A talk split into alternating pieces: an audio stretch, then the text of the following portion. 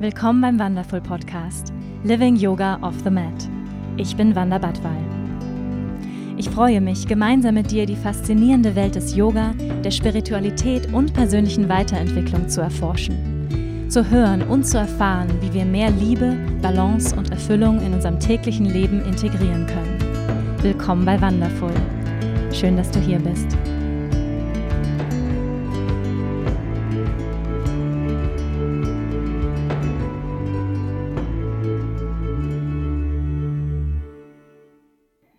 Hallo ihr Lieben und herzlich willkommen beim Wonderful Podcast. Schön, dass du da bist. Heute ist Mittwochmorgen, es ist 20 nach 8 und der 1. April. Ich schaue gerade hier aus dem Fenster, ich sitze hier am Starnberger See. Es ist ein herrlicher erster Tag eines neuen Monats. Diese Folge wird kein April-Scherz, aber es wird auf jeden Fall eine sehr hilfreiche und besondere Podcast-Folge für euch. Nämlich sprechen wir heute über das Thema Gewohnheiten. Und wir möchten euch in diesem Podcast ein praktisches Toolkit für das Etablieren von guten und hilfreichen Gewohnheiten mit an die Hand geben. Es ist auch ein besonderer Podcast, weil ich nämlich gleich zwei Mitglieder meiner Familie hier am Start habe, nämlich zwei meiner Brüder, meinen jüngeren Bruder Marco und meinen älteren Bruder Boris. Und beide haben einiges über Gewohnheiten zu sagen. Boris ist Informatiker und Enneagrammlehrer und mein Bruder Marco ist Neurowissenschaftler und Mediziner und die beiden, kann man sagen, ja, sind echte Gewohnheitsnerds. Und heute treffen wir uns wegen den Corona-Zeiten alle hier via Zoom zum Interview. Erstmal herzlich willkommen, ihr beiden, und schön, dass ihr so früh am Morgen Zeit hattet. Hallo, Wanda. ja, danke für die Einladung. Guten Morgen. Erste Frage an euch beide. Was beschäftigt dich gerade in diesen bewegten Zeiten? Boris, magst du starten? Also in diesen Zeiten von Corona beschäftigt oder hat mich stark am Anfang die Angst beschäftigt. Die Angst hat mich stark im Griff gehabt. Ähm, und ähm, erst mit der Zeit ist da so eine gewisse Entspannung eingetreten, wobei auch immer wieder ähm, immer wieder die Angst immer wieder hochkocht. Also erst Angst um mein persönliches Überleben und dann auch zunehmend Angst um das Gesamtsystem oder auch Sorge um das Gesamtsystem, um die Wirtschaft und um all die Leute, die jetzt ähm, auch um ihre Existenz bangen. Also das Thema ist Angst. Hm. Ja, vielen Dank für deine Offenheit, Boris. Ich glaube, es geht ganz, ganz vielen Menschen da draußen gerade so. Mhm. Marco, wie ist es bei dir?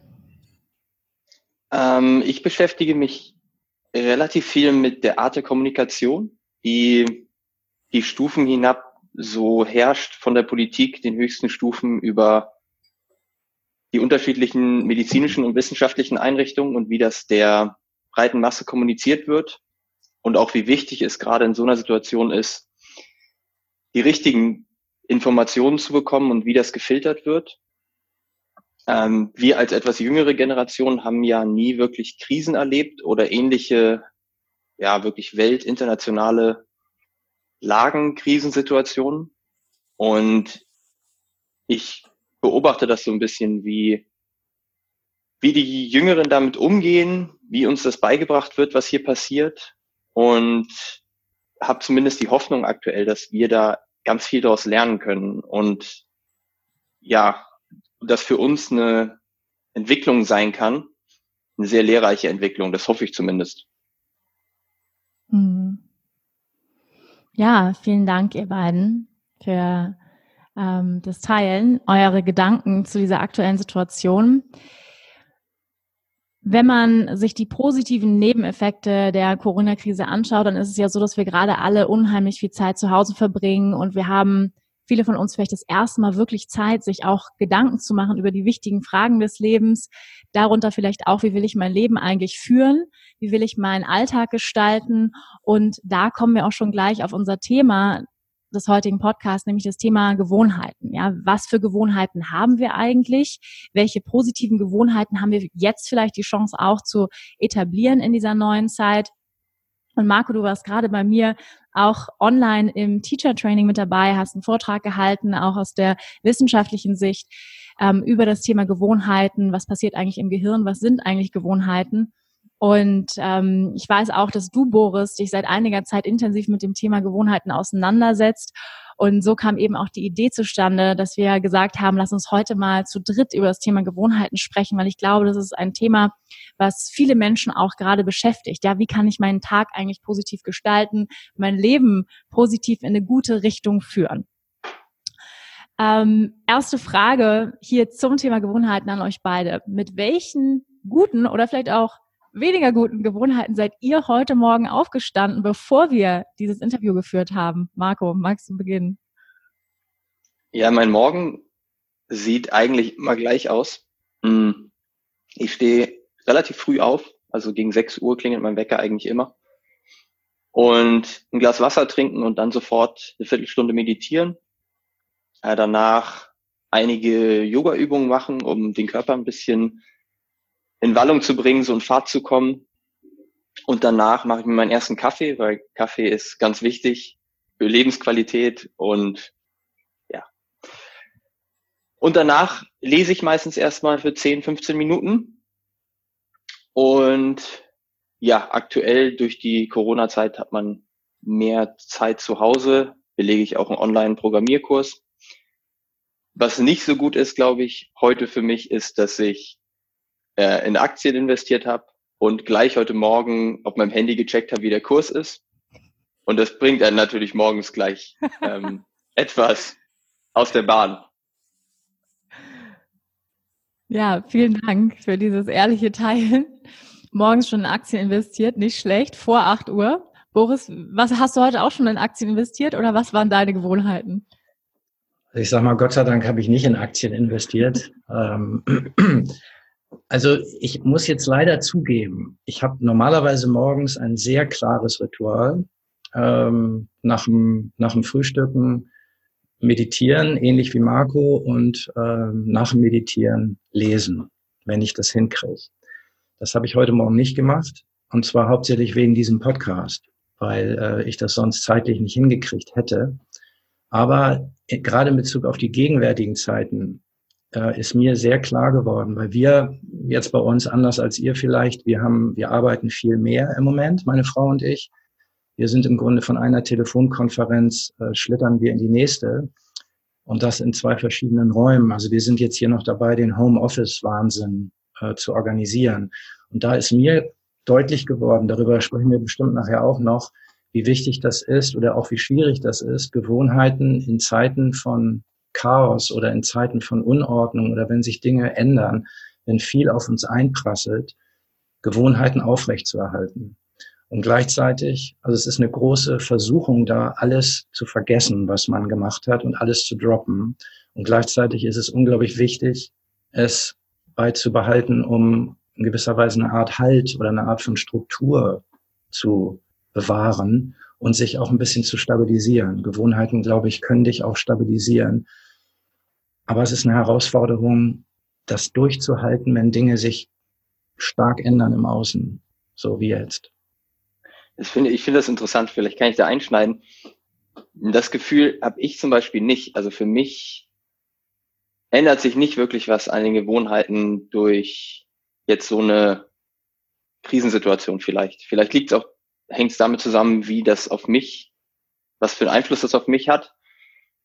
Ähm, aber ja, ich denke auch, also ich kann Boris dann nur zustimmen, dass besonders in solchen Situationen, um sich so ein bisschen geankert zu fühlen, ähm, Gewohnheiten ganz wichtig sind, die möglichst genauso weiterzuführen. Ja, und ich glaube auch, dass viele Menschen oder wir haben natürlich alle gewisse Gewohnheiten, auch alleine schon durch unseren Beruf, der für viele Menschen jetzt wegfällt. Ja, allein das Fahren zur Arbeit ist eine gewisse Art von Gewohnheit, jeden Tag zur Arbeit zu fahren, was für viele jetzt wegfällt. Das heißt, da ist viel mehr Spielraum, jetzt auch diesen neuen Raum mit anderen Gewohnheiten zu füllen. Und das fällt ja vielen erstmal schwer. Boris, was waren denn deine ersten Bezugspunkte zum Thema Gewohnheiten? Was interessiert dich an dem Thema oder wo hast du gemerkt, hey, das ist ein Thema, das möchte ich mir anschauen und ich möchte vielleicht auch neue Gewohnheiten in meinem Leben etablieren und warum? Ja, das ist auf jeden Fall eine gute, das ist eine gute Frage. Ich habe, man kann sagen, ich habe eigentlich das Thema Gewohnheiten erst ungefähr vor einem halben, dreiviertel Jahr überhaupt erst kennengelernt, bewusst. Ich würde mal sagen, ich beschäftige mich seit 55 Jahren mit Gewohnheiten äh, auf einer unbewussten Ebene, mit schlechten und mit guten Gewohnheiten, so wie jeder Mensch da draußen. Aber erst ungefähr seit einem Dreivierteljahr bewusst. Ähm, und der erste Kontakt war tatsächlich über unseren werten Mitstreitenden hier, Marco, äh, über seinen TED-Talk über Gewohnheiten ähm, und auch über seine Veränderung, über die er bestimmt noch sprechen wird. Ähm, aber diese Veränderung, diese persönliche Veränderung von ihm, habe ich immer eher so ein bisschen unter Willenskraft abgebucht. Nach dem Motto, also Gewohnheiten heißt, mit Willenskraft äh, schaffe ich das, mich zu verändern.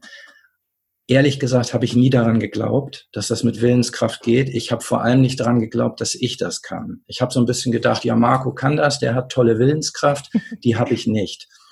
Und dann, ähm, und dann war der, war ein, äh, war der entscheidende Moment, dass äh, Marco und ich auch einen Podcast gemacht haben über das Thema Gewohnheiten. Und ähm, da bin ich auf dieses Buch von äh, James Clear gestoßen, Atomic Habits. Und das war die eine Seite. Und die andere Seite, dass ich in der Schule für innere Arbeit, in der ich bin, in der Ritwan-Schule, fast zeitgleich mit einer Technik oder mit einer Praxis in Kontakt kam, die heißt Entschlüsse fassen oder Beschlüsse fassen. Und in dem Zuge äh, sollten wir einen Beschluss fassen, etwas, eine Gewohnheit etablieren, die wir schon lange tun wollten, aber die wir nie getan haben. Und das war in meinem Fall Meditation. Also ich bin seit Ewigkeiten auf dem inneren Weg, aber ich habe nie eine regelmäßige Meditationspraxis etabliert und habe immer so ein komisches Gefühl gehabt, ich müsste das tun, habe immer ein schlechtes Gewissen gehabt, habe es aber nie richtig gemacht, habe immer gedacht, die anderen können das, ich kann das nicht. Und in dem Zuge von diesem äh, Beschlüsse fassen, da sollten wir halt einen Beschluss fassen, und zwar einen, der einfach ist, der nur für eine begrenzte Zeit ist und von dem wir glauben, dass wir ihn schaffen können.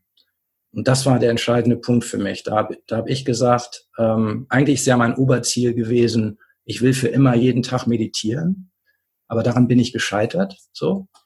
Ähm, und da habe ich diesen Vorsatz runtergeschraubt und habe gesagt, bis Ende des Monats, an drei Tagen die Woche, will ich für fünf Minuten meditieren. Oder eine Viertelstunde. Ich weiß nicht, was ich da gesagt habe. Ich glaube, fünf Minuten oder eine Viertelstunde.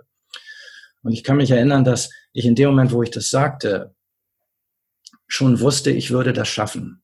Ja. Das war so klein, das Ziel. Mir war klar, ich würde das schaffen.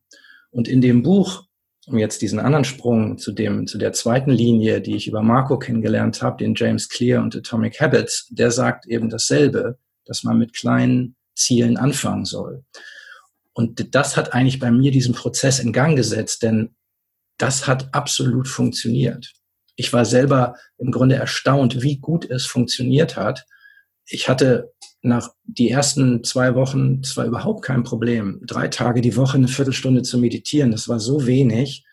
Das ging ganz easy. Ich hätte aber auch mit fünf Minuten anfangen können. Das hätte auch funktioniert.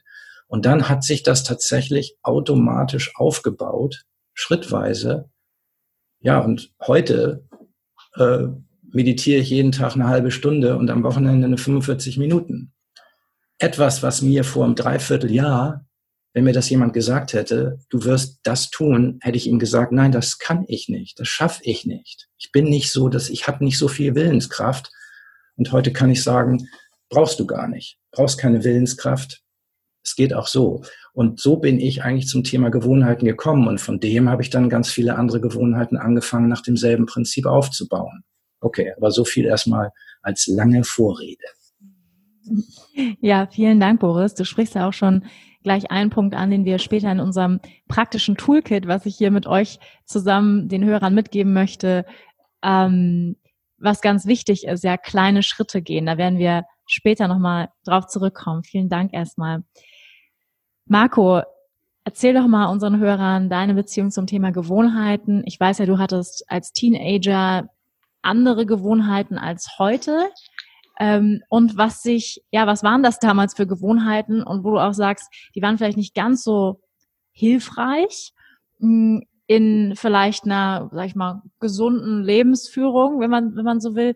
Und was hat dich dann, wo war so der Umkehrmoment, wo du gemerkt hast, warte mal, vielleicht sollte ich was verändern oder in eine andere Richtung gehen? Erzähl doch mal so ein bisschen. Mhm. Ja, Boris hat es angesprochen, dass ich doch über die letzten zehn Jahre sind jetzt eine Wandlung durchgemacht habe, eine Entwicklung, die mir erst relativ spät, glaube ich, klar geworden ist.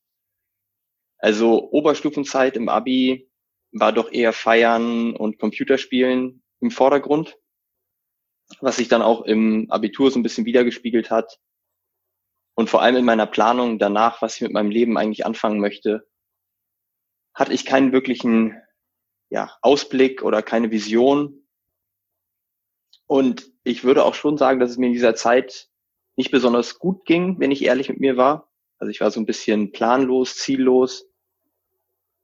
Ja, viel feiern, viel Alkohol, ähm, alles so ein bisschen ausprobiert, Barkeeper, mal versucht Pilot zu werden und ähnliche Sachen, aber das war es irgendwie alles nicht so richtig. Und dann bin ich mit viel Glück nach Südafrika gekommen für meinen Bachelor damals. Und da hat sich dann so ein bisschen was bei mir gewandelt, weil ich in mir selbst noch den Anspruch hatte, irgendwie will ich noch was erreichen. Ich will noch was schaffen. Und in Südafrika hatte ich keinen Anlaufpunkt. Also Südafrika war für mich ganz neu. Ich kannte da unten niemanden. Ich hatte dadurch auch keine äußeren Einflüsse. Und Boris hat das, finde ich, schön angesprochen, dass Leute denken, es ist Willenskraft, die einen dazu bringt, sich zu verändern. Und das kann ich absolut bestätigen. Es ist nicht Willenskraft. Also es kommt auch darauf an, wie man Willenskraft am Ende definiert. Aber Willenskraft reicht einfach nicht aus. Also wenn ich in Hamburg geblieben wäre damals in meinem alten Umfeld, hätte ich mich nicht verändert. Da bin ich ganz sicher. Selbst wenn ich denselben Studiengang damals gewählt hätte an der Uni Hamburg, hätte ich ihn wahrscheinlich nicht durchgezogen. Ich wäre in meine alten Gewohnheiten verfallen und hätte es nicht geschafft.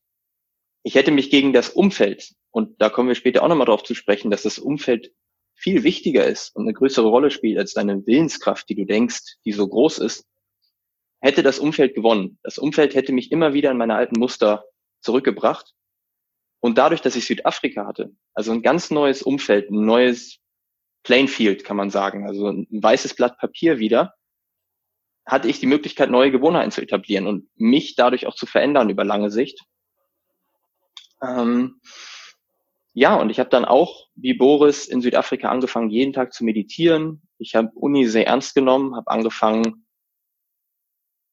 viel zu lernen, zum Sport zu gehen, das Feiern sehr runterzuschrauben. Und das hat sich dann wieder gespiegelt in meinen, in Anführungsstrichen, Erfolgen über die Zeit. Also ich habe dann den Bachelor mit Auszeichnung abgeschlossen, habe dann noch einen Master dran gehängt und bin jetzt Mediziner, also habe noch ein Studium dran gehängt. Und ich wurde dann öfter gefragt, ja, wie hast du das geschafft? Wie hast du dich denn so verwandelt von damals? Weil alte Freunde kennen mich noch so, wie ich ja mit 20, 18 war und so wie ich heute bin. Und dann ist die Frage, wie hast du das geschafft? Das ist ja ungewöhnlich eher.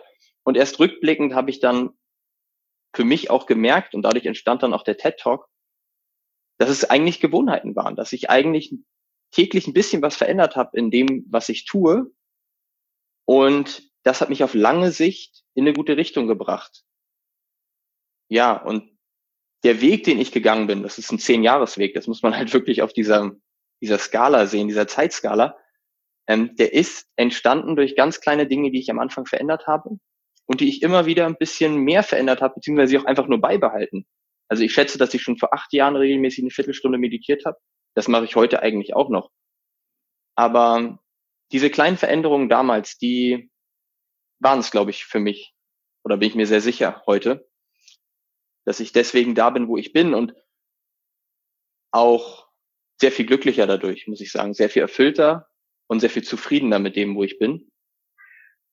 Ja, vielleicht so viel zu meiner Geschichte. Ohne zu viel Selbstdarstellung. Vielen Dank, Marco.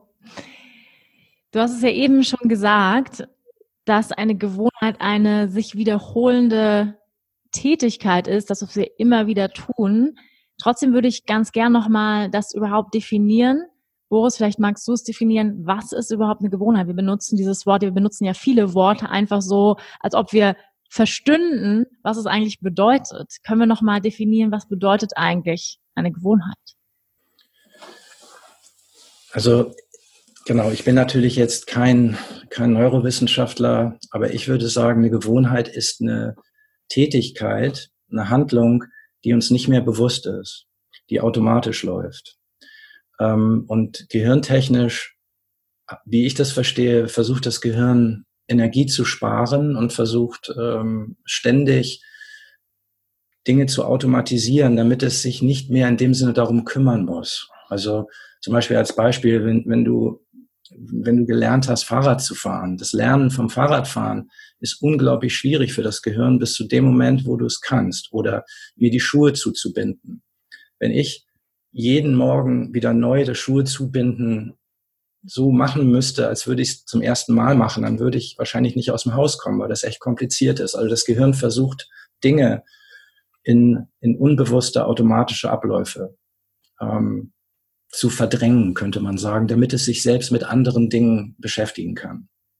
Und darin liegt eben auch der Schlüssel für schlechte Gewohnheiten und für gute Gewohnheiten, weil wir können uns das eben auch zunutze machen, diese Eigenschaft des Gehirns. Ich glaube, das Gehirn, das, das will alles, das will alles, das will einfach äh, Energie sparen und sich mit anderen Dingen beschäftigen und alles, was es kann, ins Automatische verlagern. Hm. Wie siehst du das, Marco? Genau, wie siehst du das, Marco, hm. auch nochmal aus der neurowissenschaftlichen Sicht? Was passiert eigentlich im Gehirn, wenn wir eine Tätigkeit automatisiert ablaufen lassen? Hm. Ja, also ich glaube, der wichtige Punkt hier ist, dass es Verhaltensweisen sind, die wir sehr, sehr oft wiederholt haben. Ähm, bei manchen Verhaltensweisen müssen wir sie öfter wiederholen als andere. Und das hängt dann am Ende mit unserem Belohnungssystem im Gehirn zusammen. Diesem dopaminergen System, Belohnungssystem im menschlichen Gehirn, wo Dopamin, ein biochemischer Stoff, ein Botenstoff im Gehirn ausgeschüttet wird. Und der signalisiert dem Gehirn sowas wie, ja, das ist belohnend, das fühlt sich gut an. Und das signalisiert dem Gehirn wiederum, das sollten wir wieder versuchen. Also wir sollten das wieder machen in Zukunft, weil das ist irgendwie gut. Also es ist dieses Belohnungssystem, das hat schon Verhaltenspsychologen vor fast 100 Jahren, also Skinner ist der bekannteste da, der mit Ratten Experimente gemacht hat, die einfach nur auf Belohnung aus waren und Ratten hören nicht mehr auf, auf Belohnung zu gehen. Die überfressen sich, die töten sich selbst mit Drogen also dieses Belohnungssystem im Gehirn ist ziemlich riskant auch, weil wie Boris schon sagt, das kann in eine gute Richtung gehen, das kann in eine schlechte Richtung gehen. Und wie ich gesagt habe, bei manchen Verhaltensweisen dauert es dann wahrscheinlich länger, dass wir sie etabliert haben im Gehirn. Andere, wie zum Beispiel Rauchen, geht relativ schnell, weil da wird viel Dopamin im Gehirn ausgeschüttet. Und dann entsteht sehr schnell dieses, diese Gewohnheit oder sogar diese Sucht auf lange Sicht. Und ein noch extremerer Fall ist jetzt Kokain zum Beispiel. Da werden extreme Mengen Dopamin im Gehirn ausgeschüttet und dann hat man eine Sucht innerhalb von einer Woche entwickelt. Das ist auch eine körperliche Sucht dann. Aber ein ähnliches System auf einer sehr viel niedrigeren Ebene natürlich kann auch in eine gute Richtung gehen. Also dieses jeden Tag meditieren schüttet ein ganz bisschen Dopamin im Gehirn aus und dadurch verfestigen sich diese Verbindungen. Also das Gehirn besteht aus Billionen von Neuronen. Das sind kleine Nervenzellen, die miteinander interagieren. Also die senden Signale aus und das wird dann zu einem Kreislauf, zu einem Netzwerk, kann man sagen. Und Netzwerke, die wir immer wieder benutzen, also jedes Verhalten hat ein bestimmtes Netzwerk im Gehirn, das aktiviert wird. Und wenn wir ein Verhalten wieder ausführen, dann wird dieses Netzwerk wieder aktiviert. Und die Zellen denken sich, ja, okay, wir werden wieder aktiviert. Das heißt, in Zukunft sollten wir effizienter gemeinsam arbeiten. Und das ist das, was Boris erzählt hat, dieses Effizienzdenken des Gehirns. Das ist auch evolutionär bedingt, dass es sinnvoll ist, Dinge, die wir oft machen, möglichst effizient und mit möglichst wenig Energie auszuführen. Aber das kann natürlich auch dann schlecht sein, weil wenn wir jeden Abend Fernseh gucken auf der Couch, dann denkt das Gehirn, boah, das ist ganz schön gut und das ist wichtig. Dabei ist es eigentlich evolutionär gesehen sehr schlecht. Unser Gehirn hat keinen, sage ich mal, moralischen Kompass oder richtig oder falsch. Den müssen wir selbst für uns finden. Und das ist, glaube ich, so ein bisschen der Schlüssel bei Gewohnheiten dass wir dem Gehirn beibringen, was ist gut und was ist schlecht, zu, für uns zumindest. Ja, ich glaube, das fasst es ganz gut zusammen. Und Boris möchte jetzt hier einsteigen. Ich, ich, ich muss an der Stelle äh, unbedingt was loswerden, weil ähm, genau, ich muss und zwar muss ich einfach ein paar Beispiele, muss ich mal ein Beispiel von mir erzählen. Ähm, aber da muss ich einen Tick, ich muss einen Tick ausholen. Also sorry, nur so, weil es gab diesen Moment bei mir, ähm, wo, also ich muss jetzt zu viel natürlich, also ich habe zum Beispiel die Gewohnheit gehabt, ein, oder habe ich immer noch, einmal am Tag zumindest ein bisschen Fitness zu machen. So, ja. Und habe dann irgendwann angefangen, auch Liegestütze. So, ja.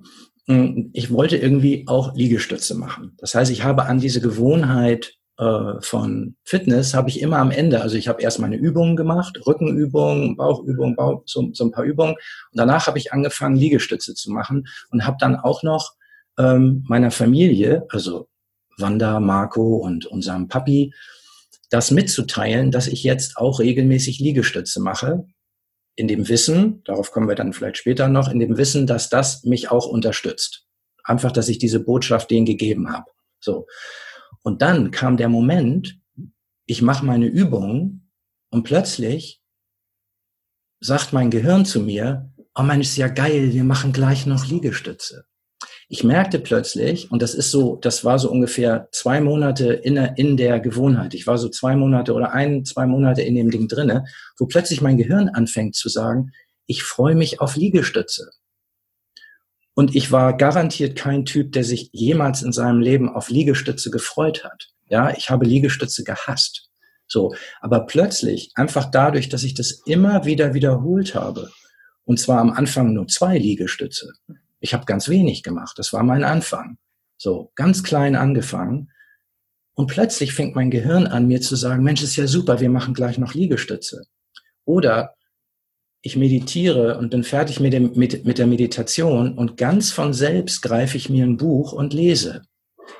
Einfach nur, weil ich das die ganze Zeit immer wieder gemacht habe. Jetzt plötzlich freue ich mich auf das Lesen. Vor einem halben Jahr habe ich überhaupt nicht gelesen. Verstehst du? Das, das ist so, die, man stellt sich das überhaupt nicht so vor. Man denkt, ich müsste erst mich überzeugen, ich möchte gerne lesen oder ich möchte gerne Liegestütze machen. Nein, das kommt von selber, indem ich das tue. Das Gehirn wird es aufgreifen und wird dann irgendwann die Sache für dich übernehmen. Und zwar nach sehr schneller Zeit. Das dauert gar nicht lange. Unterschiedlich. Aber bei mir, bei diesen Dingen kann ich sagen, ging unheimlich schnell. Hm. Ja, vielen Dank, Boris. Das ist auf jeden Fall motivierend zu hören, glaube ich, für alle da draußen, die auch nicht so gerne Liegestütze machen und das vielleicht neu etablieren möchten oder eine Gewohnheit etablieren möchten, dass es am Anfang gar nicht so viel braucht. Ich, Richtig, genau, da, genau, das, das, das wollte ich sagen. Dieses, weißt du, ich sage ja nicht, dass jeder Liegestütze machen muss. Das war jetzt in meinem Fall meine, meine crazy Idea. Ähm, aber das ist, das kann bei jedem etwas ganz Individuelles sein, wo er sagt, das wollte ich immer schon machen. So, und, und dann äh, erkläre ich ihm gerne, wie er das dann etablieren kann. Ja, super. Vielen, vielen Dank. Ich würde gerne nochmal auf etwas zurückkommen, was Marco gesagt hat. Beziehungsweise, ich mag dieses Bild ganz gerne bei Gewohnheiten, also bei neuronalen Verknüpfungen von einer äh, Skipiste. Ja, wir stellen uns eine, eine, eine spiegelglatte, schöne Schneefläche vor und dann fahren wir immer die gleiche Spur runter.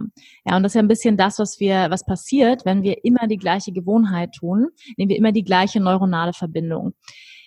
Und das auf positive Gewohnheiten bezogen und vielleicht auch eher negative Gewohnheiten. Das heißt, es wird immer einfacher, ja, je öfter wir es tun, aber eben auch bei Dingen, die vielleicht, ja, die Hemmschwelle wird immer geringer, vielleicht auch etwas zu tun, was nicht so positive Auswirkungen für unser Leben hat. Und so ist es eben, wie du gesagt hast, Marco, wir können unserem Gehirn beibringen, ja, ähm, welche Skiabfahrtspiste es immer wieder nimmt. Und also da vielleicht wir können ja. es unserem Gehirn nicht beibringen, sondern wir bringen es unserem Gehirn immer bei. Ja. Egal, was du am Tag immer wieder tust, wird automatisch zu der Skipiste. Wir können nicht nicht beibringen. Das muss man halt wissen. Unser Gehirn lernt, egal was wir tun. Es gibt abgefahrene Experimente, wo wenn du Katzen oder sowas in einen ganz dunklen Raum steckst für junge Jahre, in, das sind ab, also sind schon ältere Experimente, das dürfte man heute, glaube ich, ethisch nicht mehr, weil die hat man als Kinder in einen schwarzen Raum gestellt und das Gehirn entwickelt sich dann gar nicht. Die können nicht mal sehen. Das heißt, das Gehirn lernt abhängig davon, was man für ein Umfeld hat.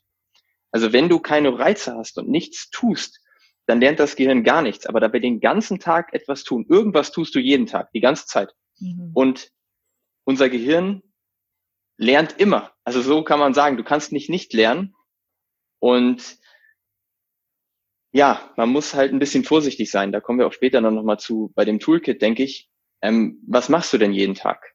Und das ist wahrscheinlich so ein bisschen der erste Schritt in die Gewohnheitsrichtung. Ja, was, was lernen wir jeden Tag? Was bringen wir unserem Gehirn bei? Ja, wenn man sich das auch vielleicht so ein bisschen vorstellt, finde ich, als ob das Gehirn ein Kind ist, was man jeden Tag was, was Neues beibringt und was möchte ich meinem Gehirn eigentlich beibringen? Und ich würde gerne, weil ihr habt jetzt häufig auch gesagt, es gibt gute und schlechte Gewohnheiten. Lasst uns die doch mal ein bisschen ähm, differenzieren. Ja, was würdet ihr sagen? Ist eine gute Gewohnheit? Man, ich finde auch, was ist hilfreich? Unter welchen Aspekten ist es hilfreich? Und vielleicht auch negativ oder auch weniger hilfreich für mein Leben? Ja, können wir da mal so ein paar Beispiele bringen und das auch ein bisschen differenzieren? Marco, magst du beginnen? Ja, ich finde die Definition von gut und schlecht ganz gut, wenn man sagt, was hilft dir dabei, in die Richtung zu gehen, in die du möchtest und zu der Person zu werden, die du gerne wärst. Und schlechte Gewohnheiten sind eher Dinge, die dich davon wegbringen und dich von deinem Pfad abbringen, auf dem du dich ganz gerne zumindest sehen würdest. Denn sonst, da habe ich auch die Tendenz, ähm, klingt es oft moralisch, wenn man sagt, du solltest dich aber gesund ernähren. Du musst aber früh aufstehen. Also wenn du jetzt noch meditieren würdest, das wäre wirklich super. Und schlecht ernähren solltest du dich sowieso nicht, rauchen auch nicht, Alkohol auch nicht und am besten vor zehn ins Bett gehen. Das klingt nicht so gut. Ähm, daher denke ich, sollte sich jeder so ein bisschen vor Augen führen, was möchte ich denn überhaupt gerne wirklich machen? Und was tut mir dann auch gut? Ich kann mir auch vorstellen, manchmal haben Leute diese Idee, das würde ich gerne machen oder das sollte ich machen, das wäre so super. Und dann machen sie es und dann merken sie, naja, eigentlich ähm, bringt es mich doch nicht dahin, wo ich hin möchte oder eigentlich ist es doch nicht das und das ist in Ordnung. Ähm, ja, und ich glaube, so sollten wir gute und schlechte Gewohnheiten so ein bisschen für uns selbst definieren. Ähm, wer möchten wir eigentlich gerne sein? Und dann kann man es eine ganze Zeit lang ausprobieren und dann weiß man auch, ähm, ist das wirklich gut in Anführungsstrichen oder vielleicht auch nicht so. Und also für mich zumindest sind gute Gewohnheiten das früh aufstehen, das Meditieren, das Lesen, äh, das weniger am Handy sein und schlechte Gewohnheiten ja, das ist dann irgendwie auf Netflix vergammeln oder wirklich viel Handykonsum haben. Das tut mir alles nicht gut. Aber das habe ich für mich auch relativ klar definiert. Und auf lange Sicht gesehen bringt mich das dahin, wo ich hin möchte und tut mir gut. Ja, Marco, vielen Dank. Und man merkt, du hast dich ja auch schon viel damit auseinandergesetzt. Ja, wer möchte ich eigentlich sein? Und da sprichst du jetzt und für uns drei, ja, wir sind alle schon länger auf dem inneren Weg, ähm, sind selbst reflektiert und so weiter auch gegeben unserer ähm, unseres Elternhauses. Aber das ist ja keine, sage ich mal, selbstverständliche Frage. Und ich finde es ganz wichtig, hier nochmal zu beleuchten, dass wir eine Wahlfreiheit haben, als Menschen zu entscheiden, wer möchte ich eigentlich sein und wie sieht die Idealversion meiner selbst aus? Und diese Frage, und ich glaube, das ist ja auch gerade die Chance, sage ich mal, in der Krise, eine der Chancen, sich bewusst zu werden überhaupt erst einmal, wer möchte ich eigentlich sein? Und das ist natürlich auch eine mutige Frage, ja, weil da kommen natürlich jetzt ganz viele Möglichkeiten auf und die vielleicht auch Angst machen. Ja, wer möchte ich eigentlich sein? Und wie habe ich mein Leben vielleicht bisher gelebt? Und vielleicht ist es, stimmt es gar nicht damit überein, wer ich vielleicht in Wahrheit sein möchte. Was meinst du dazu, Boris?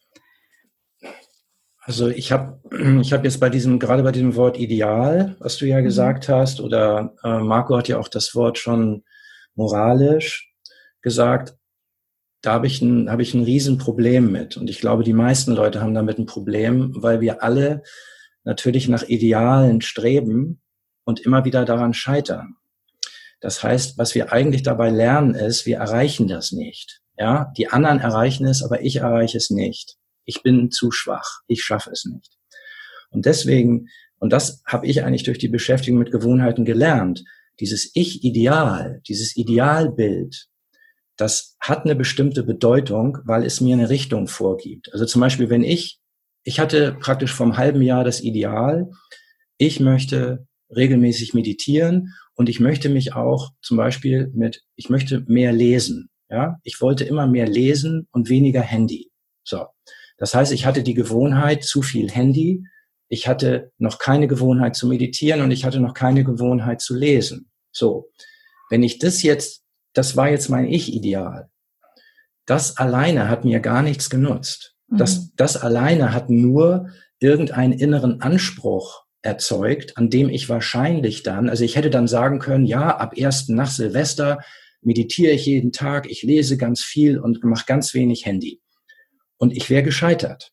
So, ich wäre gescheitert wie jeder, der nur das Ich-Ideal als einzige Orientierung nimmt. Das Ich-Ideal, das Ideal, was wir haben, ist deswegen sinnvoll, weil ich kann mich fragen, was würde eine Person tun? Welche Gewohnheiten hätte eine Person, die sich, die regelmäßig meditiert und die äh, viel liest und weniger Handy? Welche Gewohnheiten hätte so eine Person? Und dann kann ich mich schrittweise daran annähern, an diese Gewohnheiten, die dieses Ich-Ideal umsetzen. Also ich glaube, die Idealvorstellung nutzt uns, weil sie uns eine Orientierung gibt und sonst nutzt sie uns gar nichts. Ja. Wenn wir uns dann aber fragen, welche Gewohnheiten hätte eine solche Person, dann haben wir plötzlich Ideen. Ja. Dann haben wir plötzlich die Idee, na ja, ich könnte ja mal anfangen mit Meditation, jeden Tag vielleicht zwei Minuten. Das würde so eine Person, also wenn ich jetzt als Ideal hatte, ich will jeden Tag eine Stunde meditieren, dann hätte eine solche Person, die das irgendwann erreicht, bestimmt über eine, eine bestimmte Zeit ihres Lebens die Gewohnheit gehabt, zumindest Montag mal zwei Minuten zu meditieren. Also wenn sie das Montag nicht gemacht hätte, wird sie das bestimmt nie hinkriegen.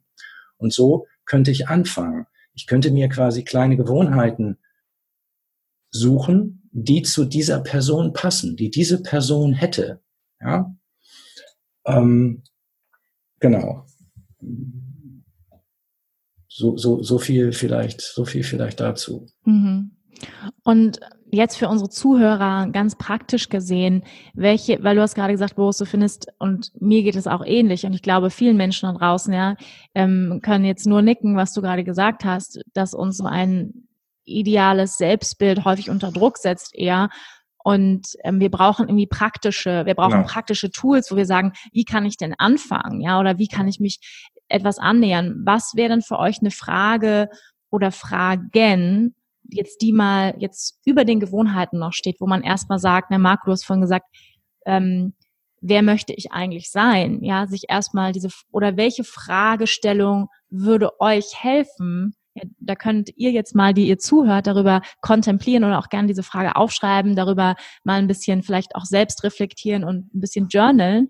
Was wäre das für eine Frage, die ihr gerne den Hörern mitgeben würde, bevor es Richtung Gewohnheiten geht, die noch drüber steht?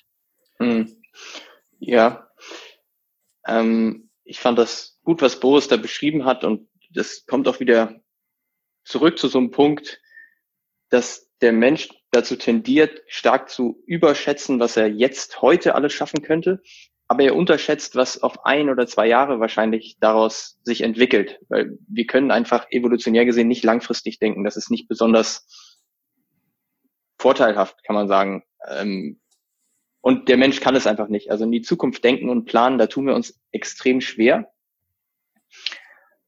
Und was du jetzt fragst, was ein bisschen über den Gewohnheiten steht, finde ich, ist Ehrlichkeit und Achtsamkeit mit sich selbst ist so eine Sache, die einem da, finde ich, helfen kann, weil man sich dadurch erstmal beobachtet und wie du sagst, an deine Zuhörer vielleicht gerichtet, erstmal eine Liste machen. Was mache ich heute denn schon, was ich eigentlich ganz gut finde? Also wo ich das Gefühl habe, das hilft mir. Was mache ich heute schon, was eigentlich mir nicht so gut tut? Und da kommt die Ehrlichkeit ins Spiel. Man muss sich, man muss ein bisschen ehrlich mit sich sein dass vielleicht das auf der Couch hängen am Abend nicht so gut einem tut und man sich damit gar nicht so gut fühlt. Und wahrscheinlich ist es auch gesundheitlich gesehen gar nicht mal so gut.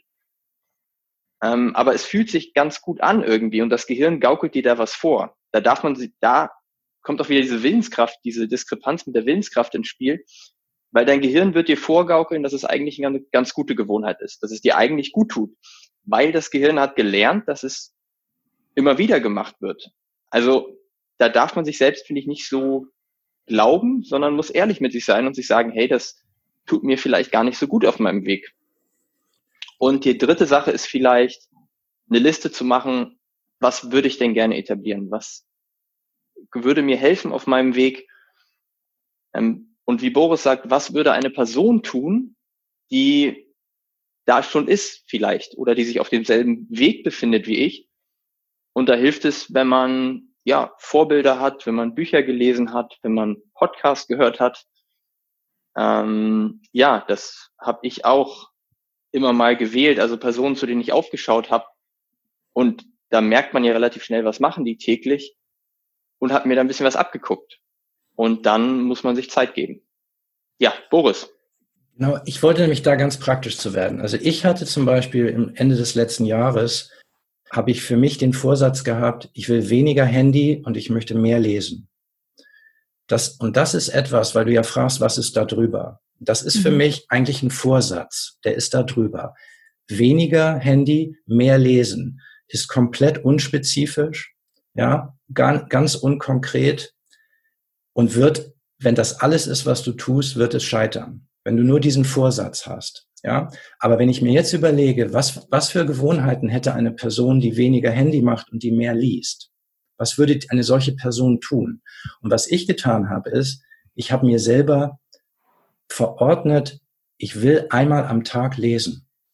Das mag jetzt ganz komisch klingen. Ja, ich habe mir nur verordnet, einmal am Tag will ich lesen, mindestens eine Seite. Ja, das ist lächerlich wenig, das kommt einem lächerlich wenig vor, aber ich habe das gemacht in dem Wissen, wie das Gehirn funktioniert und dass von selber es mehr werden wird, was dann auch so war. Ja, aber ich habe angefangen, einmal am Tag will ich lesen und ich habe immer auf der Couch, ja, wo ich abends immer lag und Handy gemacht habe, immer auf der Couch habe ich ein Buch liegen. Das hatte ich früher nicht. Früher lagen bei mir auf der Couch kein Buch. Aber in dem Wissen, dass das Gehirn sich seine Auslöser für die Gewohnheiten, die es macht, in der Umgebung sucht, war mir klar, das muss funktionieren. Wenn mein Gehirn dieses Buch sieht auf der Couch, dann wird die Wahrscheinlichkeit, dass ich das nehme, viel größer. Und genauso war es. Und erst sehr viel später ist mir klar geworden, dass aus meiner Gewohnheit, jeden Tag mindestens eine Seite zu lesen, da wurde dann viel mehr. Ich habe viel mehr gelesen und automatisch habe ich weniger Handy gemacht. Also das war für mich der lebende Beweis, dass gute Gewohnheiten schlechte Gewohnheiten verdrängen automatisch. Ich habe nicht aktiv weniger Handy gemacht. Ich habe etwas anderes getan, wo dann die indirekte Folge war, dass ich weniger Handy gemacht habe. Und heute, wenn ich abends auf der Couch liege, wo früher der Griff ins Handy kam, kommt jetzt der Griff zum Buch. Das ist automatisch geworden. Und das ist, das ist nicht, weil ich ein toller Mensch bin oder so, sondern einfach nur, weil ich das Buch da hingelegt habe und immer, ich habe im Grunde die Gewohnheit, leg immer ein Buch auf die Couch. Die Gewohnheit habe ich etabliert. Und wenn da kein Buch liegt, dann lege ich da eins hin. So, eine ganz simple Gewohnheit und die hat genau diese Kette von Resultaten dann gebracht. Hm. Ja, vielen Dank, Boris. Ähm, und ich finde, du sprichst einen ganz wichtigen Punkt an, ganz konkrete Handlungen, um eine Gewohnheit zu fördern und zu unterstützen. Und wir kommen da gleich drauf, wenn wir über unsere, unser praktisches Toolkit sprechen, das durchgehen. Ich würde gern noch einmal die Fragen zusammenfassen, einfach für unsere Hörer, Kontemplationsfragen, Journaling-Fragen. Ja, also Marco, du hast gesagt, welche guten Gewohnheiten habe ich heute schon? Auch sich mal die, auf die Schulter klopfen, ja, was, was ist eigentlich auch schon gut? Was läuft schon gut? Ja, womit bin ich zufrieden, was ich bereits schon tue? Welche Gewohnheiten sind vielleicht nicht besonders hilfreich ähm, oder vielleicht auch sogar schlecht für mich, ja, für meine Gesundheit, für mein, für meine geistige Klarheit ähm, und welche würde ich in Zukunft gerne mehr etablieren, ja, und für äh, für solche wichtigen Fragen haben wir im Moment sehr viel Zeit. Also liebe Hörer, ja, nehmt euch diese Zeit, schreibt euch gern die Fragen mit und ähm, nehmt euch Zeit darüber zu kontemplieren. Ich würde gerne mit euch. Darf, darf, ich, darf, ich, darf ich dazu unbedingt noch was sagen? Ja, gerne. Schlechte Gewohnheiten sind für mich Gewohnheiten, die kurzfristig, die du kurzfristig ganz toll findest und mhm. damit auch dein Gehirn und langfristig dich schädigen. Und gute Gewohnheiten sind oft die, die kurzfristig nicht ganz so toll sind, vermeintlich, aber langfristig dir nutzen. Daran, glaube ich, erkennt man das ja, dann weiß man zumindest theoretisch, was es ist. Das ist noch keine Handlungsangabe, wie man das dann verändern kann. Es ist einfach nur ein ähm, sozusagen wie so ein Indiz dafür. Ja, dass, dass, dass Gewohnheiten schlecht sind, siehst du langfristig an den Folgen. Und dass Gewohnheiten gut sind, siehst du auch langfristig an den Folgen, ob es dir gut tut oder nicht. Ja, absolut. Ähm, vielen, vielen Dank für diesen Zusatz nochmal, Boris. Ähm, weil, wie du schon sagst, ne, Liegestütze machen, glaube ich, den meisten in dem Moment wahnsinnig viel Spaß. Vielleicht dann irgendwann, wenn man das Gehirn trainiert hat, aber in dem Moment macht es häufig keinen Spaß und man merkt dann langfristig, hey, ich fühle mich kräftiger, ich fühle mich gesünder, ich fühle mich fitter. Ähm, on the long run. Ne? Und genau, nee, weißt du, pass auf, pass auf. Für mich ist es so, die, der Genuss bei den, bei den Liegestütze, das ist jetzt nur für mich, der Genuss liegt darin, euch das zu erzählen. Verstehst du? Ich hab, das ist so, das ist so verrückt. Das ist, das ist sozusagen. Ich komme mir dann zwar immer vor wie so ein kleiner Angeber, wenn ich, wenn ich jetzt Marco schreibe, äh, ich habe jetzt meinen Rekord, ich bin jetzt bei 15 Liegestütze. Ja, ich möchte gar nicht wissen, wie viel Marco macht, wahrscheinlich 100. Aber mir ist es egal. Ich, ich kriege irgendwie, mir macht das Spaß zu sagen, Mensch, ich habe jetzt 15 Liegestütze gemacht. Nicht die Liegestütze selber machen mir Spaß, auch hin und wieder, aber auch das darüber sprechen. Das heißt, ich habe quasi künstlich mir eine Belohnung kreiert. Mhm. Und das, das, das ist super wichtig bei Dingen, wo du weißt, es tut mir gut. Ich weiß, dass es mir gut tut.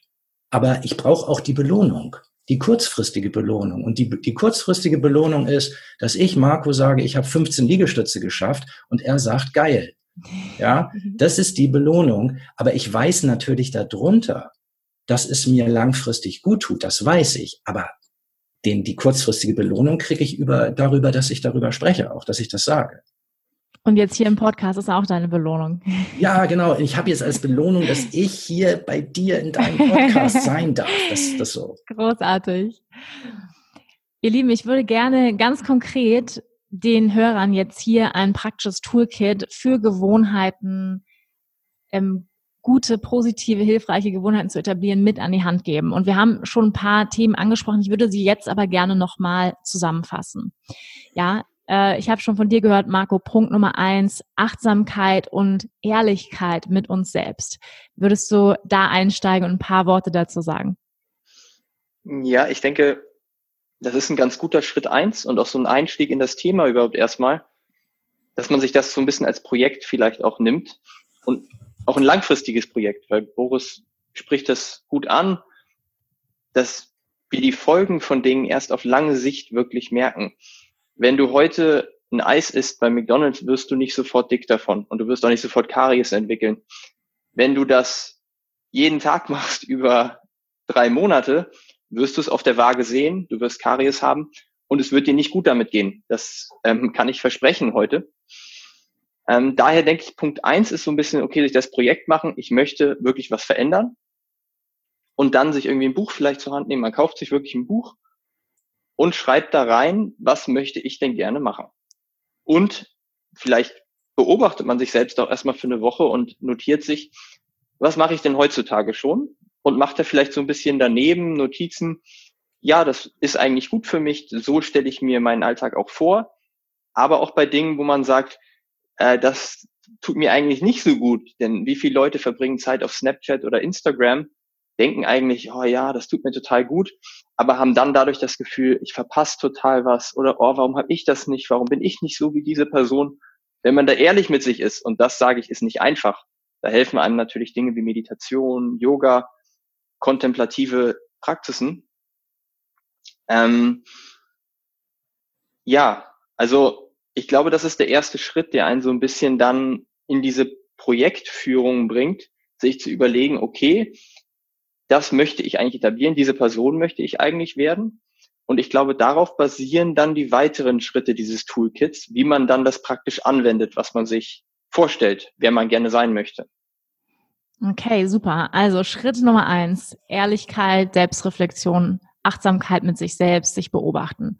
Vielen Dank. Und auch vielleicht, vielleicht noch kurz einsteigen da, auch wirklich konkret werden und sich aufschreiben. Also es nur mhm. zu denken und die Vorsätze zu haben, wie Boris auch schon gesagt hat.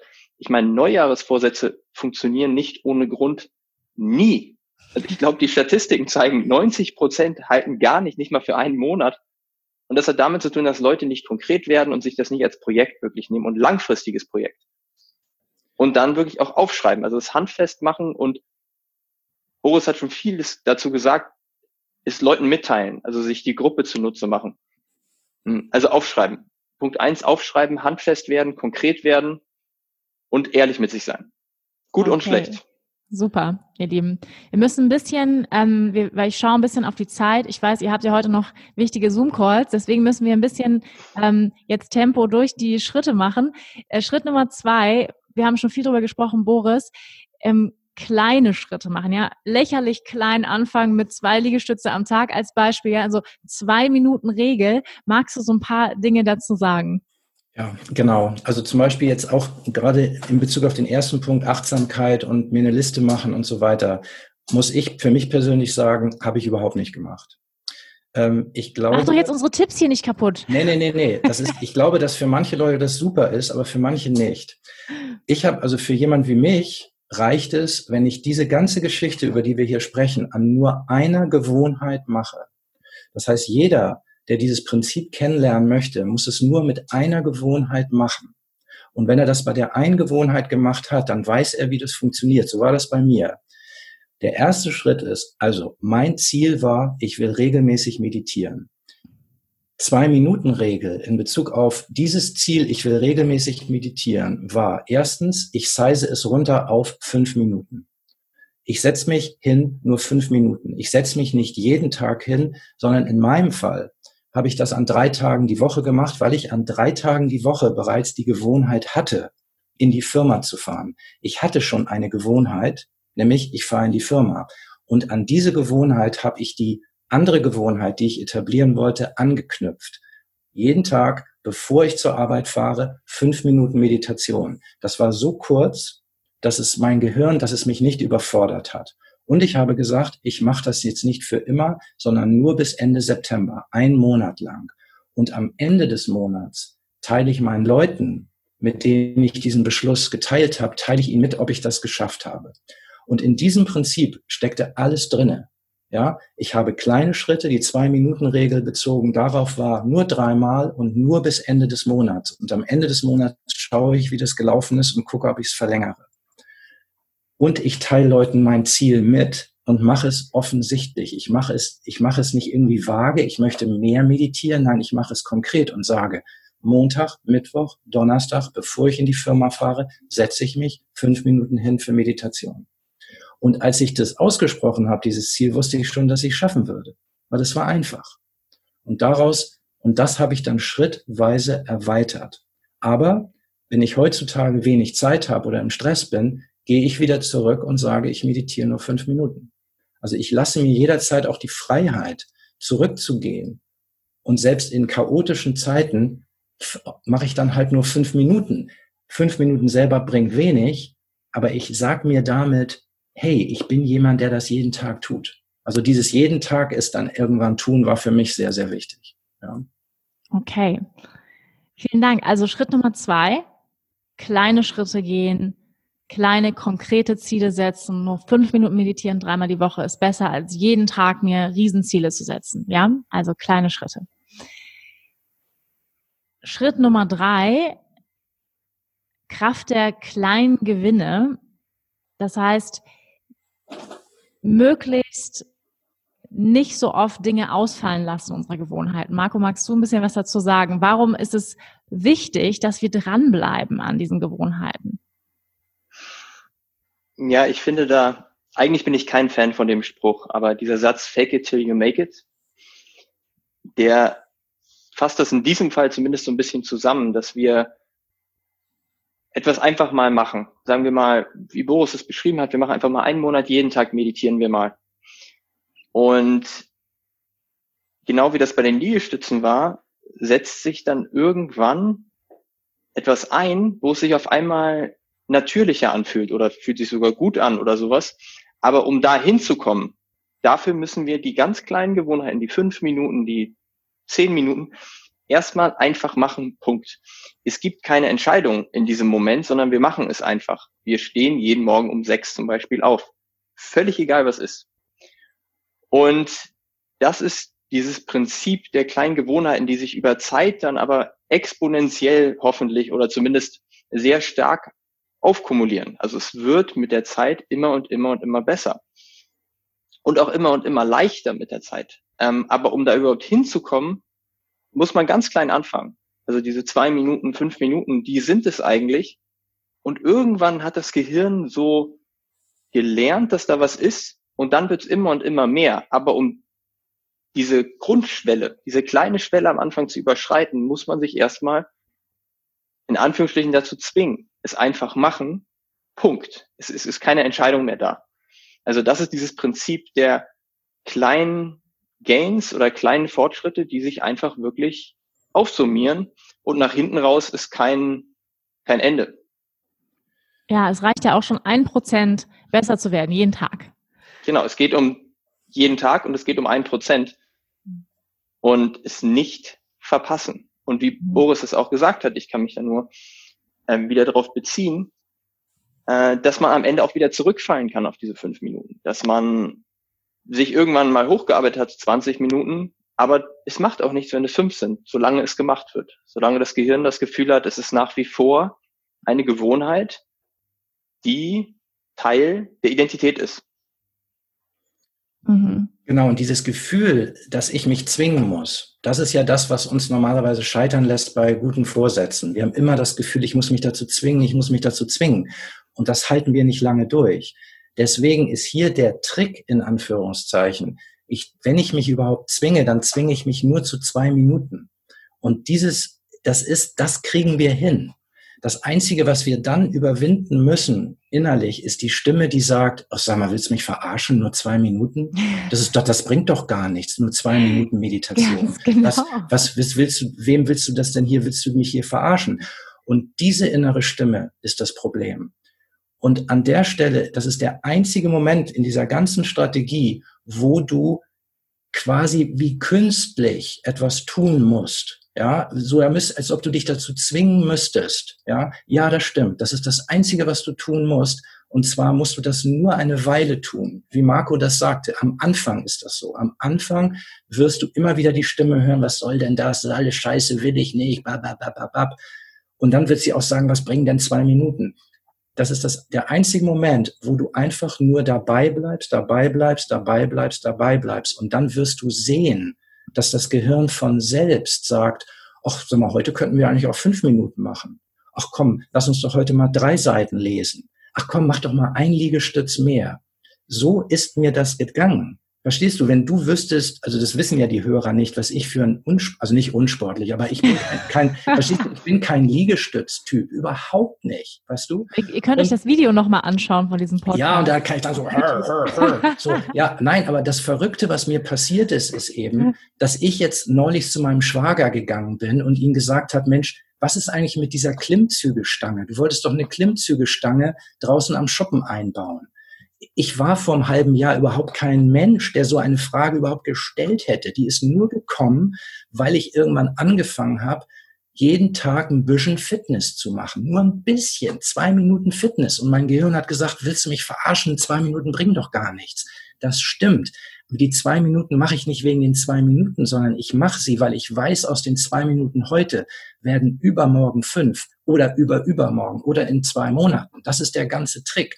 Und aus den zwei Minuten Fitness ist irgendwann der Wunsch gekommen, Liegestütze zu machen und auch nur ein und zwei. Und das Gehirn hat gesagt, willst du mich verarschen? Zwei Liegestütze. Nein. Und jetzt habe ich die Jahreschallenge. Ich mache 2000 Liegestütze dieses Jahr. Ja, das ist doch völlig crazy. Verstehst du? Ich war doch kein Mensch, der 2000 Liegestütze im Jahr macht. Das bin ich jetzt geworden, aber nur, weil ich klein angefangen habe, mit kleinen Schritten. Und mir erlaube, jederzeit, wenn ich mich nicht gut fühle, wieder zurückzugehen zu einem Liegestütz oder zurückzugehen zu einer Minute Fitness. Aber ich mache jeden Tag. Und wenn es nur eine blöde Sit-up-Übung ist, ich mache das nur für mein Gehirn, damit mein Gehirn weiß, ist eine Gewohnheit. Mhm. Okay. Ihr habt ähm, es eben beide schon angesprochen, unseren Punkt Nummer vier. Ja, weil ich würde gerne das ein bisschen zusammenfassen hier, unsere, unser Toolkit. Das heißt, der vierte Punkt oder der vierte Schritt wäre, ihr habt es eben schon gesagt, eliminiere die Entscheidung. Dass es eigentlich keine Entscheidung mehr ist, ja, so, und auch kein Raum für, naja, vielleicht, das Bett ist so warm und ah, heute habe ich ein bisschen Halskratzen, dann mache ich jetzt keinen Liegestütz. Ähm, und ich, Marco, du hast es in dem Vortrag so schön gesagt, ich tue es nicht für heute, sondern ich tue es für morgen. Magst du noch ein paar Worte sagen zu eliminiere die Entscheidung? Ja, der Spruch, dafür kriegt eigentlich Boris Kredit, ich weiß nicht, ob man das jetzt hier, ähm, den hat er in einem Telefonat, das wir hatten, so schön gesagt. Ähm, genau, ich glaube, wir haben es eigentlich eben schon ganz gut besprochen, dass deine innere Stimme wird dir für eine ganze Zeit, ich denke für manche Leute mehr, für manche weniger, alles sagen, was nicht dafür spricht für Veränderung. Also es hat auch was mit dann der Komfortzone zu tun. Ich meine, der Mensch ist sehr gerne in seiner Komfortzone, in dem, was er kennt und was er tut. Alles Neue ist erstmal außerhalb, gefährlich, wollen wir nicht. Das heißt, alles in dir sträubt sich eigentlich dagegen, rauszugehen aus dieser Komfortzone. Das heißt, auch du selbst wirst dir vorgaukeln, dass es nicht gut ist, Liegestütz zu machen. Dass es nicht gut ist, früh aufzustehen, dass es nicht gut ist, zu meditieren. Weil das ist was Neues, das ist was Ungewöhnliches, das wollen wir nicht. Warum denn nicht länger schlafen? Warum denn nicht weiterhin eher faul bleiben? Ist doch okay bisher gewesen. Und da kommt genau dieser Punkt ins Spiel, dass wir dieser Stimme keinen Raum geben. Dass wir sagen, ist ja schön und gut. Ich meine, ist ja, macht alles Sinn. Ja, meditieren komisch und so, mache ich aber trotzdem. Und ich mache es nicht, weil ich vielleicht das Gefühl habe, heute ist es so super, aber ich mache es, damit die Stimme vielleicht morgen ein bisschen weniger intensiv ist. Damit sie morgen vielleicht irgendwann auch Argumente dafür entwickelt, wie Boris gesagt hat, dafür zu meditieren. Dass nach einem Monat die Stimme auf einmal sagt, hey, die Meditation morgens, dadurch fühle ich mich aber irgendwie ruhiger am Tag. Ich habe das Gefühl, ich kann meine Gedanken ein bisschen mehr beobachten, die haben nicht so eine Kontrolle über mich. Lass uns doch heute meditieren.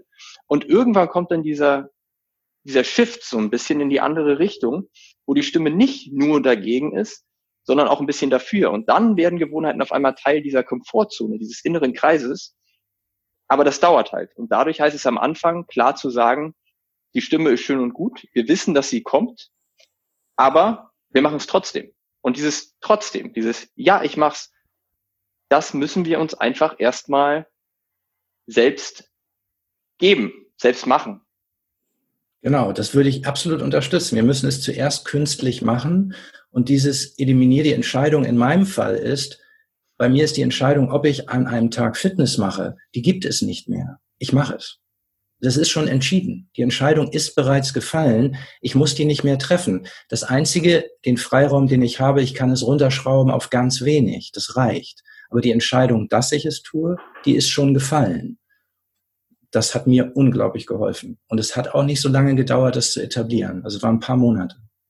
Mhm. Das finde ich sehr, sehr schön, Boris, diesen Freiraum auch an Tagen, wo wir uns vielleicht nicht so fit fühlen oder wo wir einen sehr vollen Terminkalender haben, dann trotzdem diese fünf Minuten zu machen oder diese zwei Minuten und zu sagen, weil das ist ja auch das, was wir uns dann sagen. Ach naja, also fünf Minuten, das bringt da jetzt nichts, das mache ich jetzt nicht. Ne? Und dann ist aber trotzdem zu machen und uns ja auch selbst zu erlauben, Dadurch bleiben wir in der Gewohnheit, aber erlauben uns auch unsere Menschlichkeit, weil das finde ich ganz wichtig, dass wir eben nicht in so einen Zwang von Roboter sein reinkommen und sagen, ich muss, ich muss, ich muss, weil wir müssen ja schon ganz, ganz viel so in unserem ja. Leben. Ne? Ähm, und ich glaube, da ist es bei vielen, wo sie eben auch dran scheitern, an diesem sehr hohen Anspruch an sich selbst und sich dann auch zu erlauben, hey, also auch für uns Frauen zum Beispiel ist ganz wichtig, ja, wir haben auch zum Beispiel unsere Periode, da haben wir äh, weniger Kraft, ja, äh, zum Beispiel aus biologischen Gründen, dass wir dann zum Beispiel auch sagen, heute mache ich weniger, ja, oder ähm, heute ist einfach ein Tag, wo ich mir erlaube, nur fünf Minuten zu meditieren. Das finde ich einen ganz, ganz wichtigen Punkt. Genau, das, ich würde das absolut, absolut unterstützen, dass man sich dadurch die Freiheit gibt, auch weniger zu machen und trotzdem dem Gehirn zu signalisieren, dass man dran bleibt. Das ist das Allerwichtigste, dass man selber einfach dran bleibt. Ähm, genau. Mhm. Ja. Und was noch wichtig ist, ist die Umgebung ändern. Ja, das kommt jetzt gleich. Genau, das kommt super, gleich. Wir sind super. ja auf, auf unserer, auf unserer, auf unserem Toolkit, auf unserer Toolkit-Liste gehen wir jetzt, haben wir noch zwei Punkte. Und zwar der nächste Punkt, den hattest du, Marco, eben schon mal so ein bisschen angesprochen, der Domino-Effekt. Ähm, wenn wir eine gute Gewohnheit etablieren, dann folgen damit glücklicherweise häufig auch noch andere ganz gute Gewohnheiten. Ja, dann, wenn wir auf einmal anfangen zu lesen, dann sind wir weniger am Handy und haben vielleicht auf einmal auch noch andere gute Gedanken. Oder wenn wir zum Beispiel joggen gehen, sind wir nebenbei noch mehr an der frischen Luft und nehmen noch mehr Vitamin D auf, zufälligerweise als Beispiel. Das heißt, es, es kommen noch gute Nebeneffekte hinzu. Magst du da ein paar Worte zu sagen? Mhm. Also es zeigt sich für mich einfach, dass Dinge, also gute Dinge für einen meistens mit vielen anderen guten Dingen einhergehen, die einem dann auch gut tun. Also für mich ist es morgens diese, diese Dominos, die fallen von der Meditation über die Yoga-Übung bis zum Buch, die gehen einfach miteinander einher und es ist so ein Fluss, wo drei Dominosteine direkt nacheinander fallen. Und wenn ich direkt aufstehen würde und mich direkt mit dem Buch hinhauen, ich glaube, das wäre irgendwie nicht so gut. Also diese, diese, ja, dieser Fluss der Dominos, die nacheinander fallen, der ist wichtig für mich. Und genauso ist es aber auch mit schlechten Gewohnheiten, dass oft ein, eine schlechte Domino-Gewohnheit so in dem Sinne fällt und dadurch ganz viele andere fallen. Und wenn du schaffst, die erste rauszunehmen, dann fallen die anderen auch nicht mehr. Also lass es sein, du haust dich abends auf die Couch, machst den Fernseher an und sobald der Fernseher an ist, holst du die Packung Chips und dann holst du auch das Bier dazu. Und dann holst du dir noch eine Zigarette und gehst rauchen, weil mit Alkohol geht oft Zigarettenrauchen einher. Und das ist einfach dieses Fallen der Steine, die in schlechte und in gute Richtungen gemeinsam gehen. Und das kann man sich oft zur Nutze machen, wenn man eine neue Gewohnheit etabliert, aber auch wenn man versucht, was zu verändern. Wenn man die erste Sache rausnimmt, also dieses zum Beispiel auf die Couch schauen und den Fernseher anmachen, wenn man das rausnimmt und stattdessen draußen spazieren geht, bin ich mir sehr sicher, dass die Packung Chips, das Bier und die Zigarette auch eher wegfallen. Das heißt, das verstehe ich oder so verstehe ich den Dominoeffekt zumindest und habe ich auch bei mir selbst beobachtet und auch bei anderen, dass man sich den ganz schön zunutze machen kann. Wenn du zum Beispiel ne, an der Stelle, wenn du, wenn du merkst, du hast die Gewohnheit, wenn ich abends nach Hause komme, lege ich mich aufs Sofa, mach den Fernseher an, hol die Chipstüte raus. Du hast eine Chance, wenn du die Gewohnheit etablierst, ich komme abends nach Hause, lege mich auf die Couch und nehme ein Buch zur Hand. Wenn du das auch nur ein, zwei Wochen durchhältst, dieses kurze, und du kannst das Buch zur Hand nehmen und meinetwegen nur eine halbe Seite lesen, das wird, das könnte alles verändern. Genau wie du sagst, Marco, das könnte diesen ersten Dominostein in eine ganz andere Richtung bringen. Und dazu musst du wirklich nur genau das tun. Vielleicht musst du dann noch einen Trick anwenden und sagen, die Fernbedienung liegt in der Schublade. Ja, wann immer ne, du etablierst die Gewohnheit, wann immer ich abends mit dem Fernsehen fertig bin, lege ich die Fernbedienung in die Schublade. Und das tue ich für den nächsten Tag, damit es mir am nächsten Tag leichter fällt. Ich lege mich aufs Sofa, die Fernbedienung ist nicht mehr da, die ist nämlich in der Schublade, aber da liegt ein Buch. Und ich nehme mir das Buch. Das ist ein ganz, das ist relativ einfach und das könnte die ganze Kette der schlechten Gewohnheiten unterbrechen. Ja, und deswegen würde ich sagen, ja, stimmt. Du hast recht. Ich würde, es, ich würde das auf jeden Fall versuchen.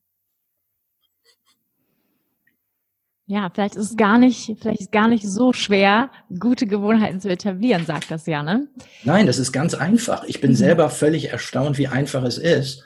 Ich habe da mein Leben lang in einem völligen Missverständnis gelebt, dass das unheimlich schwierig ist. Ja, ich habe immer gedacht, das können nur diese Motivations Trainer aus Amerika, die sagen, du kannst alles, was du dir vornimmst. Und das ist absoluter Quatsch. Ja, aber du kannst diese Mini-Gewohnheiten, die kann jeder, die kann sogar ich. Und wenn ich das kann, ja, dann kann das jeder.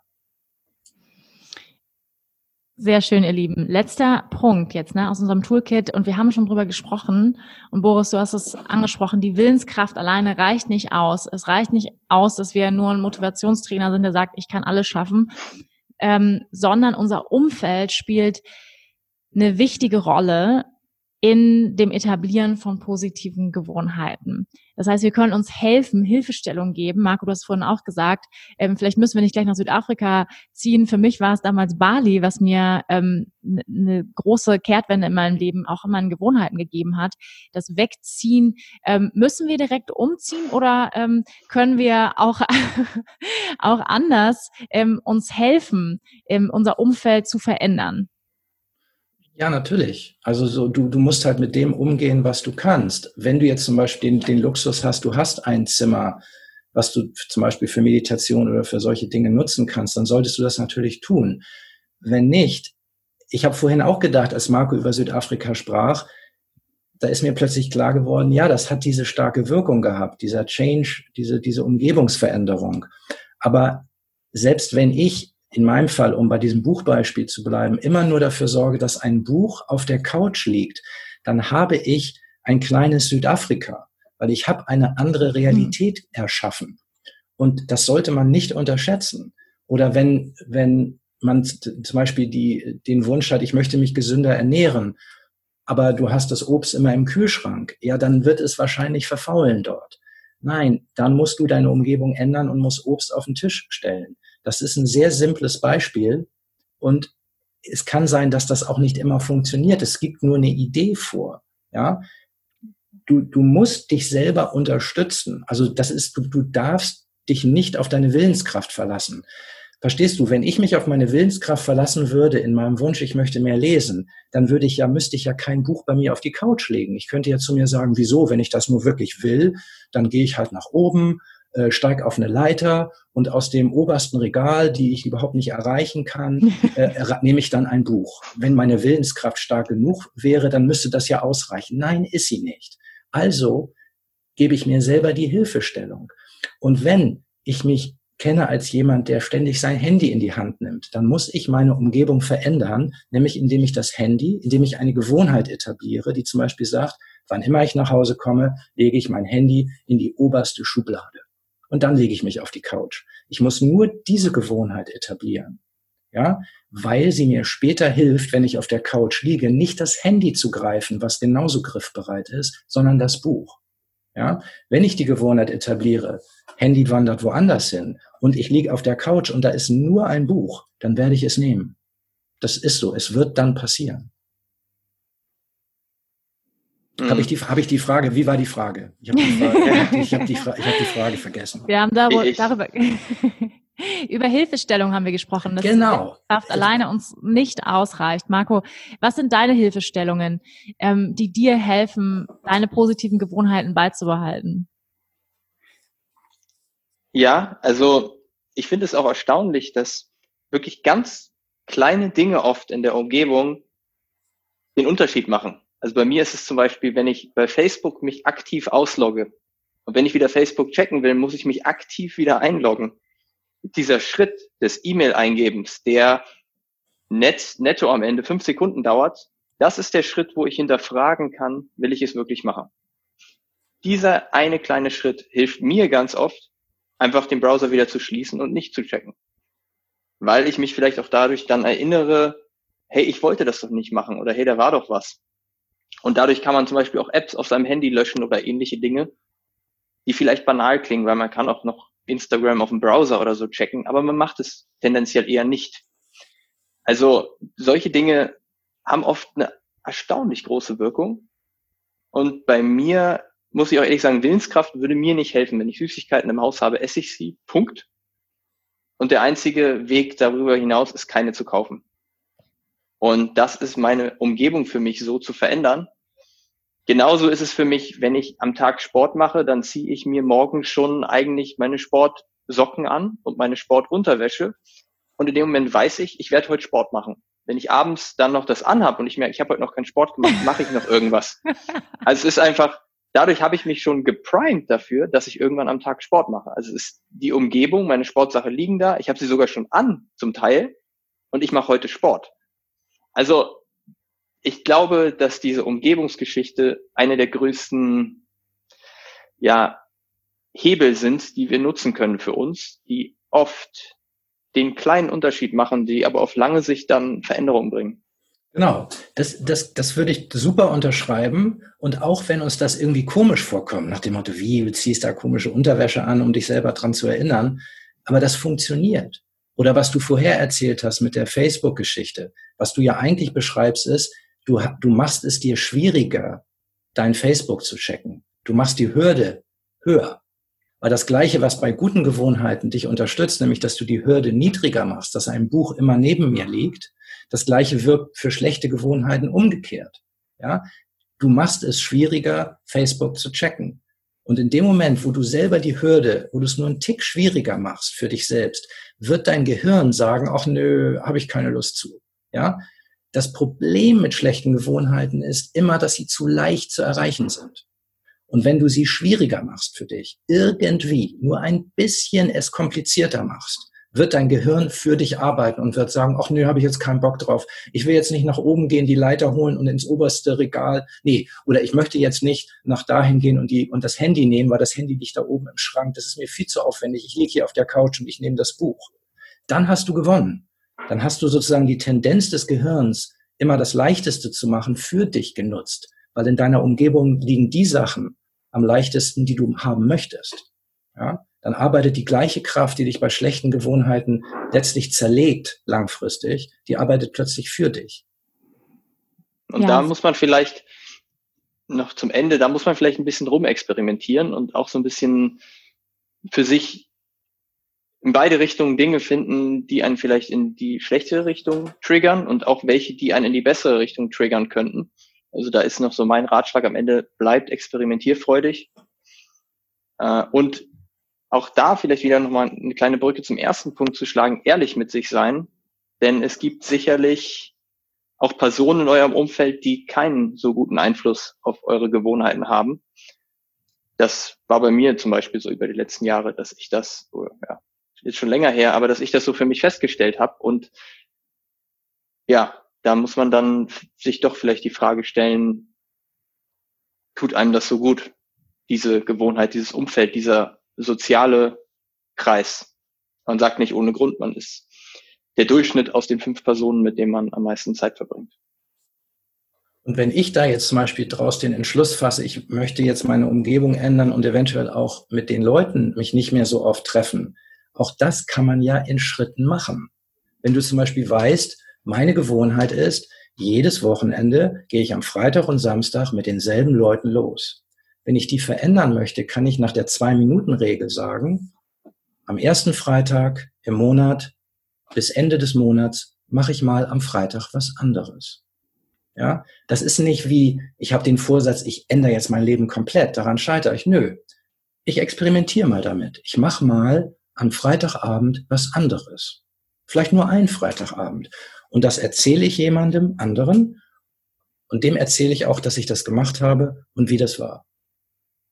Das ist das gleiche Prinzip. Auch da wieder in kleinen Schritten gucken und experimentieren und sich selber die Freiheit geben. Ich mache das nur bis Ende des Monats und wenn das nicht gut ist, ändere ich es wieder. Ja, vielen Dank. Das war nochmal auch ein wichtiger Punkt, gute Gewohnheiten leichter zugänglich zu machen und schwierig oder schlechtere Gewohnheiten schwieriger zugänglich zu machen. Das finde ich nochmal einen ganz, ganz wichtigen Hinweis. Ich würde gerne noch einmal alle wir haben jetzt hier sechs praktische Tipps zusammenfassen, ganz kurz, und wir werden sie auch für euch in die Show Notes packen. Ja, das heißt, Schritt Nummer eins, Achtsamkeit und Ehrlichkeit mit sich selbst, sich selbst beobachten. Schritt Nummer zwei, die Zwei-Minuten-Regel klein anfangen, die kleinen Schritte machen ist Kraft der kleinen Gewinne dranbleiben, ja, jeden Tag ein Prozent besser werden, die Entscheidung eliminieren. Punkt Nummer vier, ja, also wirklich sich auch ein kleines bisschen zu zwingen und zu sagen, ich mache es heute für das Morgen. Tipp Nummer fünf, der Domino-Effekt, ja, eins führt zum anderen, eine gute Gewohnheit führt zur anderen guten Gewohnheit. Und Tipp Nummer sechs, ähm, mach, gib dir Hilfestellungen, ähm, veränder dein Umfeld so ganz praktisch, dass es dir hilft, weil Willenskraft alleine reicht nicht aus. Das sind unsere sechs Tipps für euch, um gute Gewohnheiten zu etablieren. Das war wirklich ein sehr reichhaltiger und ich finde sehr, sehr großartiger, hilfreicher Podcast um das Thema Gewohnheit mit euch beiden. Vielen, vielen Dank schon mal an dieser Stelle. Und ich würde gerne zum Schluss nochmal hören, was sind eure also ich habe jetzt auch schon meine Sportklamotten an. Ja, also ich mache genau das Gleiche, Marco. Ich habe jetzt auch schon mein, mein Sport-BH an, ich habe meine Yogahose an, das gleich. Das heißt, danach werde ich gleich ähm, Yoga machen. Das ist sozusagen meine Erinnerung. Was sind noch eure drei Gewohnheiten, die ihr heute noch tun werdet? Habt ihr auch schon die Sportunterwäsche an oder wie schaut's aus? Also ich mache heute noch, ich werde heute noch äh, meditieren, ich werde noch lesen ähm, und ich werde natürlich meine Liegestütze machen unbedingt. Ich bin jetzt im Moment bei 14, aber ich habe jetzt 15 als nächstes Ziel. Das wird, das wird hart. Vielleicht schaffe ich es heute, vielleicht auch morgen. Das sind die Sachen, die ich noch vorhabe. Und ich habe doch noch was, bevor wir nehmen, nämlich noch ein Tipp. Verschiebe schlechte Gewohnheiten. Praktisches Beispiel bei mir.